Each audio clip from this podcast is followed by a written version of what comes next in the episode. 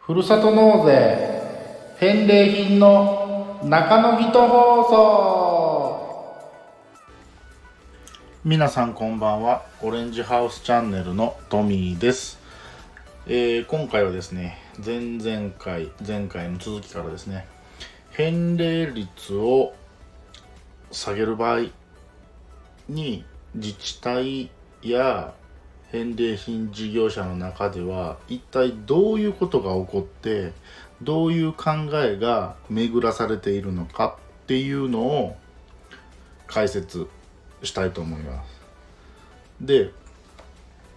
返礼率を下げるっていうのは絶対ではないんですけど基本的には自治体から事業者に向けて申し訳ないですけど返礼率を下げさせてもらいますっていう案内というか方針が伝えられて返礼率が下げられる下がるっていうことが起きます、えーさっき絶対でないって言ったのはそうですね。例えば1万円の寄付金額の商品があった場合に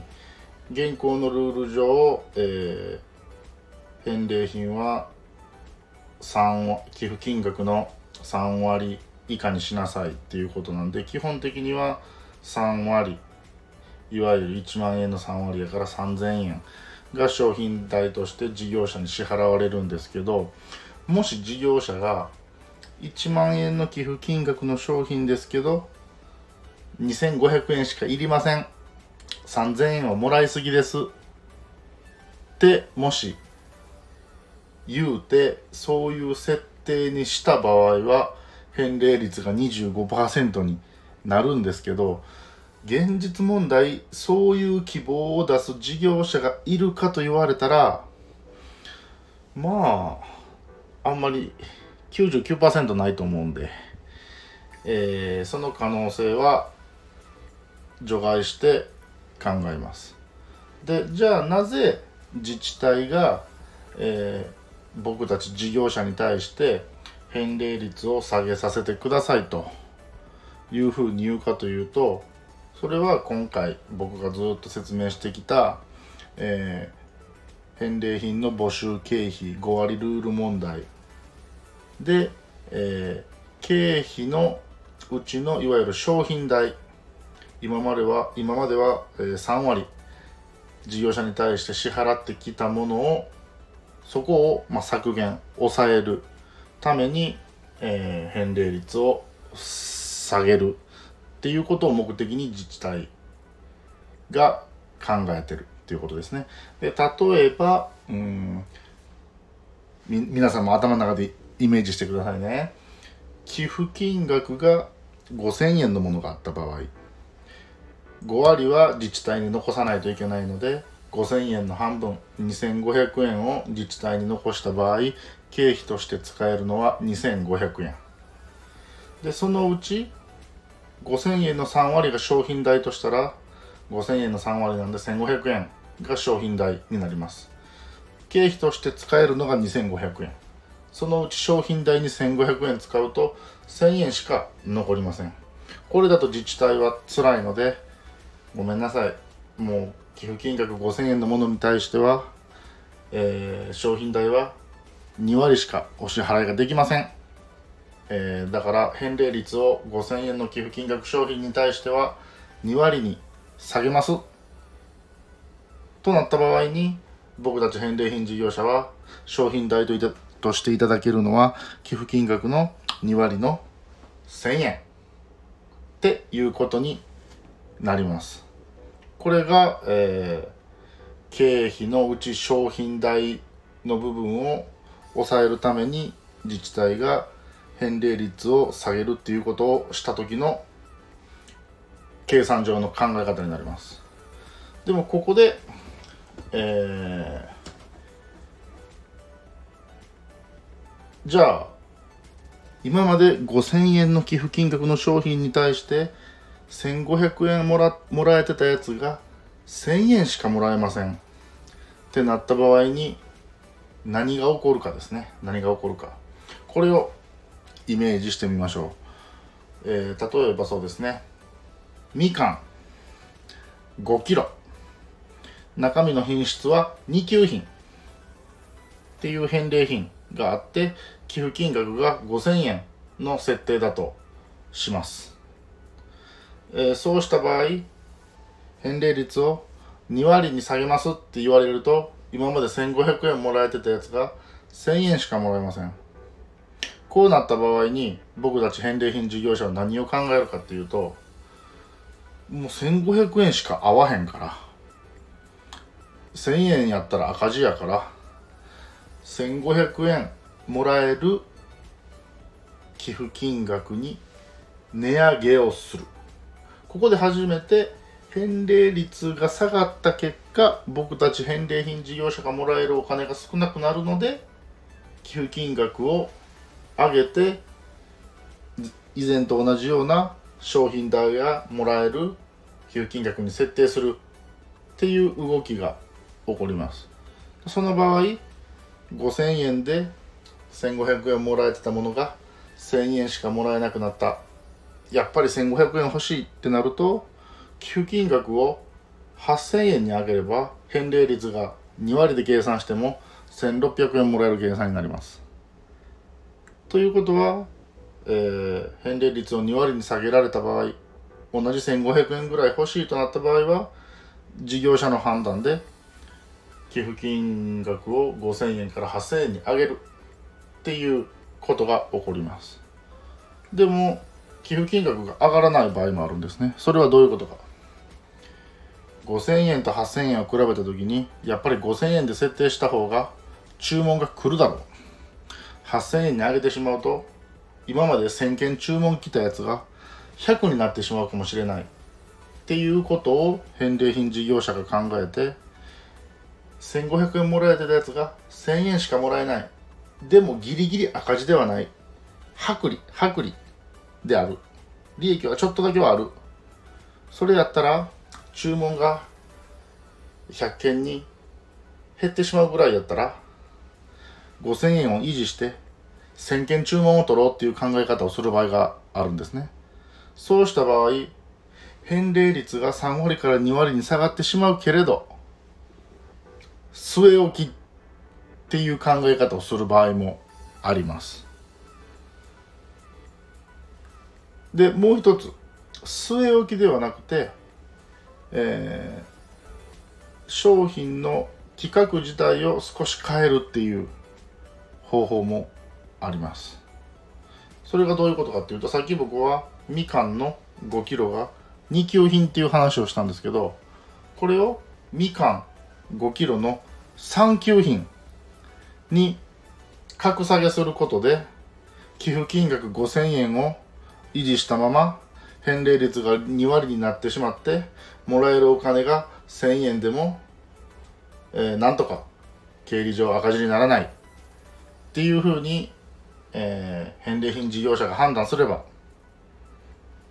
えー、金額としては据え置き。でも商品の規格としてはランクが下がる。っていう、えー、ことも起こり得ます。起こり得ます。なので、えー、リスナーさんですね。寄付をする人たちは何を気をつけないといけないかっていうと、えー、この9月と10月を境にして今まであった商品コード商品番号の商品の、えー、商品説明をしっかり読んでみてください。もしかしたらそういう等級的なところが変わってるかもしれません。もしかしたら内容量が5キロってなってたところが4.5キロに減ってるかもしれません。その場合は今僕が解説したような考えがああって、えー、何か変わったっていうことになります。で当然、えー、全てが据え置きっていうことも考えられなくはないですけどもまあ現状返礼品事業者の経営状況を考えるとまあ何かしらあ変更してくる可能性の方が高いですよね。まあ、だからこそ9月までに、皆さんは今年はね寄付を終わらせよう終わらせようっていう、えー、声が上がってるっていうのが現状なんですねでちょっとまあ今回、えー、放送長くなるんですけど聞いていただければいいんですけどじゃあその完全据え置きをした場合今まで商品代が1500円もらってたものが1000円になってしまう。それでも、えー、合うんですかと。黒字を維持できるんですかっていうまあ疑問もあるかと思うんですけど、えー、他の商材商品は正直僕は分かりませんがみかんに関して言うとありえます。ありえます、えー、これはとある市場の長年みかんの担当者をしてた人が昔言ってたのを聞いたことがあるんですがみかんほど同じみかんでも A さんが作ったものと B さんが作ったもので同じ市場で値段がついてるにもかかわらずものすごい値段の差が出る商材であるとみかんが。こんなに値幅に差がある、えー、アイテムも珍しいだろうみたいな言い方をしてたのを聞いたことがあります、まあ、それだけ、えー、みかんっていうのは、えー、誰に買ってもらえるか誰が作ってるか、えー、どこに売られるかいろんな条件下で、えー、つく値段っていうのにものすごい差がある。商材だなと。僕も自分でみかんを作って売っていて感じます、えー、裏を返せば、うん、ちょっと言葉は悪いんですけどね、えー、ぼったくられてる可能性があるんかと言われたらうん、ぼったくりではないと思いますね。あのその時その時の相場で判断をしてるとは思うんですけどね。ただまあそこら辺の寄付額の金額のね、えー、決め方っていうのはねまた別の機会でもお話ししようかなと思うんですけど、えー、そういうふうなことがまあ返礼率をね下げようとすると起こります、まあ、皆さんの身近なところで起こっている事案で言うと、まあ、ポテトチップスなんかはねよくありますよね。えー、気づいたら値段変わってないけど中身が何グラムか減ってるみたいなことがあると思うんですけどポテトチップスの場合って1級品2級品3級品って基本的にないじゃないですか、まあ、カルビーのポテトチップス塩味やったらまず1種類ですよね。等級っていうのがないんで。だから単純に値段を維持するために物価が上がったんやったら内容量をちょっと削るっていう。これで対応ができるんですけど。みかん、まあ、いわゆる野菜とか成果物ですね。に関しては等級っていうものがあるので今まで一級品やったやつが実はいつの間にか2級品に規格が変わってるっていうみたいなことはあるんですね。でしかもうんこれは僕が全てチェックしたわけではないですが実際あるのがその等級っていうのをきちんと歌ってない返礼品事業者実際あります。それは商品説明見ててあれこれちょっと不親切やな。っっていう書き方やなっていうのは僕の目で見てても正直あります。ここもっと丁寧に書かんとあの寄付した人を勘違いするし、えー、クレームの原因にもなりかねない商品説明の書き方やなみたいなことはあります。はい。まあそういうこともねおいおいあのー、スタイフでね発信はしていくんですけどもそういうことがあありえますので、えー、返礼率が下がるっていうことは、えー、自治体の中で返礼品事業者の中で今日僕が説明したようなことが起こってるっていうことを分かっておいていただけると、まあ、皆さんもね返礼品を選ぶ時の一つの判断材料になってくるんじゃないかなと思います。今日話したことってものすごい数字のこと何割じゃいくらじゃっていうことをね話したんでなかなか一回聞いただけではね、えー、頭がついてこんような場合もあるかと思うんですけど何回聞き直してもらっても構わないんでああそういうことが起こってるんやな起こるんやなということを理解していただければなと思います。もう今回はねいつもね大体ね10分以内にはね収めるように喋ってるんですけどもう15分超えてしまいました、まあ、それだけ、えー、今回ね、えー、話してもらったことは大事なことでもあるし僕ら返礼品事業者としても結構シビアな問題になってくるところなんではい。そういうところを今日は解説をさせていただきました。で次回は今回はね返礼率が下がった場合の話をしました。で次回は寄付額が上がる場合自治体返礼品事業者の中でどういうことが起こってどういう考えが巡らされるのかっていうところを喋っていきたいと思います。というところで今回もご清聴ありがとうございました。次回も聞いてね。